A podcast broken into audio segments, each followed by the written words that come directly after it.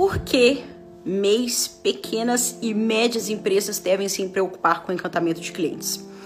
Hoje, se a gente fala em grandes players do mercado, mercado nacional, mercado internacional, grandes empresas, todas essas empresas trabalham com a experiência do cliente, trabalham com a jornada, trabalham com proporcionar cada vez mais percepção de valor no seu cliente, para que cada vez mais elas consigam ter mais vendas, mais clientes promotores da sua marca.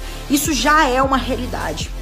Só que muitas vezes essas grandes empresas, elas possuem setores, elas possuem empresas de consultoria que possam dar eh, essa assistência, que possam dar esses passos que possam ajudá-las nessa conquista. E pequenos empreendedores, pequenas, médias é, é, e até microempreendedores têm uma dificuldade muito grande porque geralmente os próprios empreendedores estão muito preocupados com a parte operacional, a parte tática do negócio. E tá tudo bem, porque se eles saírem dali, talvez o negócio não funcione. Então, existe uma preocupação muito grande em fazer as coisas acontecerem e algumas vezes a estratégia, o posicionamento, onde eu quero chegar, o que precisamos fazer para crescer, fica deixado de lado por conta dessa operacionalização, né? dessa parte prática, dessa mão na massa que tem que ser feito.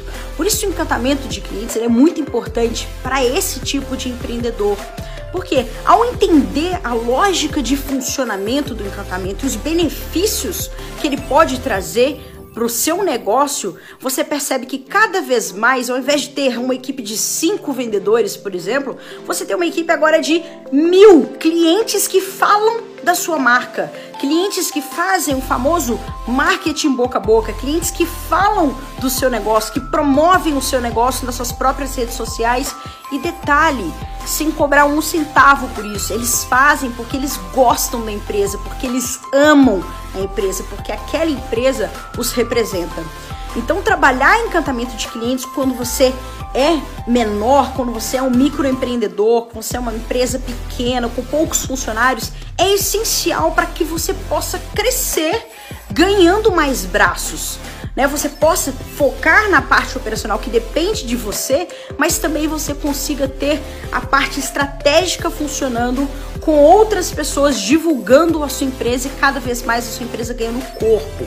Então, o encantamento de clientes está intimamente relacionado à sua capacidade de promoção, à sua capacidade de vendas e crescimento. Porque quanto mais pessoas falam de você, a tendência é que mais pessoas também venham a comprar de você. Seja pessoas que já compraram uma vez e querem comprar mais vezes porque tiveram boas experiências, ou pessoas que compraram, divulgaram para outras e essas outras estão vindo pela primeira vez.